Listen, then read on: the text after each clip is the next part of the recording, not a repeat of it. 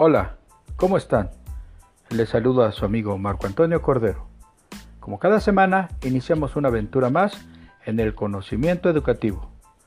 Bienvenidos a su podcast, El Pulso de la Educación. En esta ocasión, abordaremos un tema muy interesante, el enfoque didáctico del aprendizaje. Iniciamos. Para poder entender un poco más el tema, veamos qué es la didáctica. La didáctica no es más que el arte de enseñar. Como tal, es una disciplina de la pedagogía inscrita en las ciencias de la educación. Se encarga del estudio y la intervención en el proceso enseñanza-aprendizaje, con la finalidad de optimizar los métodos, técnicas y herramientas que están involucrados en él. La didáctica sirve como una herramienta o medio que utiliza medios, técnicas, estrategias para mejorar la enseñanza y que el aprendizaje sea de forma eficaz, agradable y práctica. Para entender la didáctica, tendremos que analizar algunos objetos de estudio, como la enseñanza, el aprendizaje, la instrucción, la formación, la comunicación de conocimientos, el sistema de comunicación y los procesos de enseñanza-aprendizaje. Vemos también que la didáctica se relaciona con conceptos pedagógicos en la educación. Estos son la enseñanza, que no es más que transmitir información, el aprendizaje, que es adquirir los conocimientos. Está la planeación, que especifica los fines, objetivos y metas de la educación. El acto didáctico, que es el proceso de comunicación que existe entre el docente y los alumnos. También tenemos los contenidos, el contexto, las estrategias, los recursos didácticos y la evaluación. Ahora revisemos los siguientes temas que complementan el enfoque didáctico del aprendizaje. Las corrientes didácticas. La forma en que se conceptualiza el proceso enseñanza-aprendizaje influye directamente en la práctica docente incluyendo la planeación, el tipo de estrategias de enseñanza y la forma de evaluación. Por consiguiente, es importante que el profesor conozca las diferentes posturas didácticas y analice sus características, ventajas y desventajas.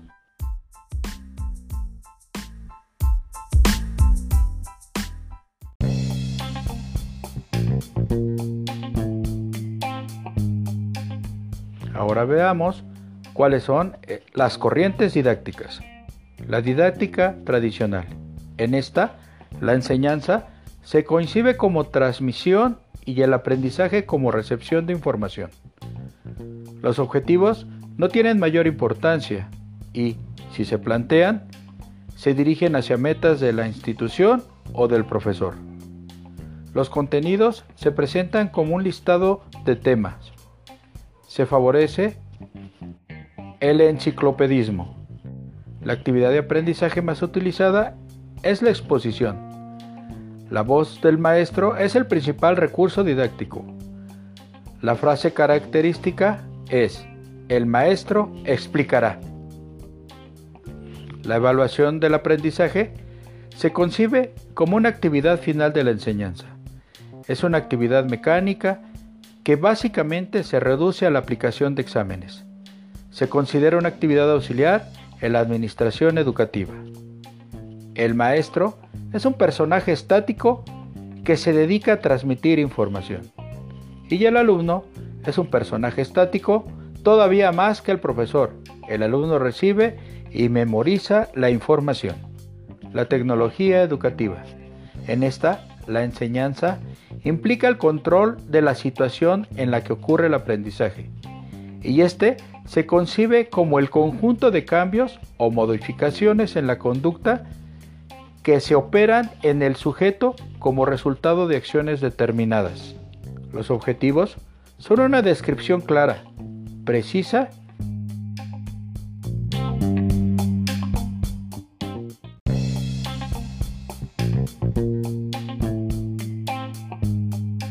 y unívoca de las conductas que se esperan que el estudiante logre y manifieste después de completar un ciclo de aprendizaje. La sistematización de la enseñanza gira alrededor de los objetivos. Los contenidos los determinan los expertos o la institución y no se admiten críticas de parte de los profesores o alumnos. Los contenidos son los mismos para todos, los horizontes educativos y se espera que sean válidos para todos ellos. El profesor planea minuciosamente las actividades para conseguir los objetivos, es decir, para lograr la conducta deseada. El maestro controla el ambiente y los estímulos y rechaza la improvisación. La evaluación del aprendizaje debe estar íntimamente relacionada con los objetivos de aprendizaje y con la naturaleza de éste. La evaluación se ocupa de verificar el logro de los objetivos. El maestro, más que experto en contenido, es experto en técnicas. Un ingeniero conductual que como tal controla, dirige, orienta y manipula el aprendizaje. El maestro maneja principios rigurosos de planeación y estructuración de la enseñanza. Y el alumno acata las instrucciones y la guía del profesor para lograr los objetivos. La didáctica crítica. La enseñanza y el aprendizaje son un proceso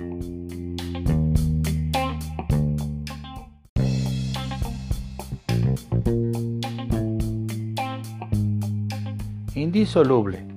El aprendizaje es un proceso, no un resultado, y es influido por el ambiente y características de cada aprendiz. Los objetivos deben de expresar claramente los aprendizajes importantes que se pretenden alcanzar, por lo que el análisis profundo de la práctica docente es imprescindible. Se rechazan los objetivos conductuales porque fragmentan el conocimiento. Los objetivos deben de favorecer la integración de los contenidos, el establecimiento de relaciones, el tener una visión de conjunto de los objetos de estudio y la compensación de la complejidad de los problemas que presenta la práctica profesional. Los contenidos deben presentarse lo menos fragmentados posible y se debe de ser flexible en su enseñanza, así como favorecerse que el aprendizaje implique operaciones superiores del pensamiento que promuevan las relaciones e interacciones entre los contenidos. Tanto profesores como alumnos participan y deben participar en la elaboración del temario. El énfasis de las actividades de aprendizaje está en el proceso y no en el resultado. En la evaluación del aprendizaje, tanto los alumnos como el profesor son protagonistas. La evaluación debe de permitir la reflexión y la identificación de factores que hayan entorpecido o favorecido el proceso de enseñanza-aprendizaje. Hay una clara diferencia entre evaluación y acreditación. El maestro tiene el papel de moderador, de guía. El profesor debe de ser eminentemente un profesional reflexivo y autocrítico. Por lo tanto, en su formación debe considerarse el análisis, la reflexión y la actividad científica y el espíritu crítico. El alumno tiene un papel sumamente activo. Él es el primer responsable de su aprendizaje. Se espera que el alumno participe, investigue, critique y evalúe y aporte.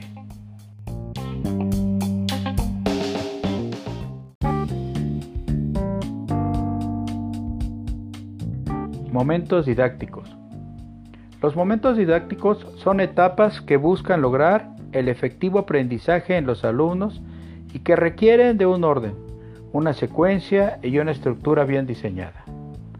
Primero tenemos el diagnóstico, que es un proceso en el cual se recoge información que permite tener un acercamiento al contexto, entre los actores sociales, los posibles problemas o en situaciones susceptibles de modificación en determinado fenómeno o problema de estudio.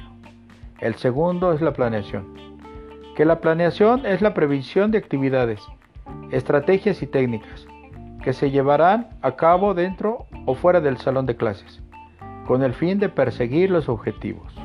El tercero es la ejecución. La ejecución es la puesta en marcha de la planeación previa. Las sesiones escolares y extraescolares son conformadas a través de una serie de alicientes que servirán para la motivación didáctica. Y la cuarta y última es la evaluación, que son las actividades que van a permitir la valoración de los aprendizajes de los alumnos, de la práctica docente del profesor y los instrumentos que se van a utilizar. Tipos de aprendizaje. Se entiende por aprendizaje al proceso a través del cual el ser humano adquiere o modifica sus habilidades, destrezas, conocimientos o conductas, como fruto de la experiencia directa, el estudio, la observación y el razonamiento o la instrucción. Conocer los tipos de aprendizaje que existen pueden servir para orientar a los docentes en su forma de enseñar, de manera de personalidad cada proceso adaptado a las necesidades e inclinaciones de los alumnos. Ahora veamos los tipos de aprendizaje. Que existen al menos 16 tipos de formas de aprendizaje. Está el implícito, el explícito, el asociativo, el no asociativo, el significativo, el cooperativo, el emocional, el observacional, el experiencial por descubrimiento, el memorístico, el receptivo y el colaborativo. Los siguientes tres surgen como nuevas tendencias apoyadas en herramientas tecnológicas y medios informáticos que son de gran utilidad en la difusión y proceso de información, por lo tanto en los procesos de formación. Dichas tecnologías presentan nuevas formas de aprender y ayudan a ofrecer una educación personalizada y de calidad. Estos son el inmersivo, el online y el social. Como sabemos, cada persona es diferente y por tanto aprende de forma diferente. No todos tenemos una forma de aprender fija y única, sino que existen ciertas predominancias e inclinaciones por unas u otras, que pueden darse o no, dependiendo de lo que se quiera aprender. Gracias a ello, dispones de todos estos tipos de aprendizaje para usar el que más se ajuste a tus necesidades. Los elementos de la didáctica.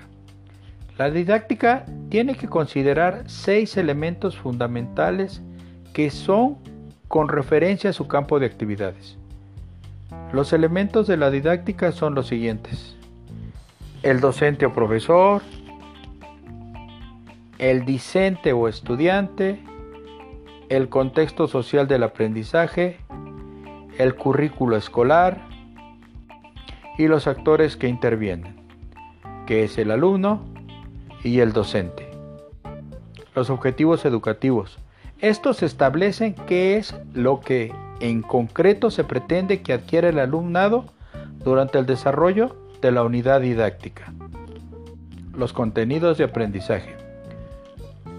Son saberes culturalmente significativos y que además son elegidos para ser enseñados y aprendidos en la escuela. Al elegirlos, pasan a ser contenidos. Se toman en cuenta el contexto cultural y los saberes previos. Además, en la programación didáctica debemos incluir los conceptos claves, los procedimientos básicos y las actitudes fundamentales para el desarrollo de los contenidos programados. Los contenidos deben ser seleccionados, elegir los más relevantes y necesarios, organizados, establecer la priorización y presentación de los contenidos y secuenciados la metodología y recursos de enseñanza. La metodología es el enfoque de enseñanza basado en la participación activa y responsabilidad del aprendizaje. Una metodología didáctica siempre supondrá una manera concreta de enseñar, un trayecto, una herramienta utilizada para transmitir los contenidos, procedimientos y principios a los estudiantes, con el fin de lograr los objetivos propuestos en un inicio. Y vemos que una estrategia didáctica, que es un plan de acción, utiliza una metodología, en la cual vemos que el método son los procesos de pasos ordenados que se van a seguir. La metodología orienta el método y la técnica son los recursos usados por el educador. Utiliza recursos didácticos, que es con qué se aprende, como materiales convencionales, medios audiovisuales o nuevas tecnologías. Ambientes de aprendizaje. Es el espacio físico y entorno social en el que los estudiantes interactúan y adquieren conocimientos. Un ambiente propicio establecerá las bases para un correcto aprendizaje. Los ambientes de aprendizaje son los entornos creados para la adquisición y enriquecimiento del aprendizaje y el desarrollo de competencias de los individuos. Todo ello dirigido por un docente. El ambiente de aprendizaje es un conjunto de elementos logísticos, sociales, culturales y humanos que intervienen en el proceso de aprendizaje.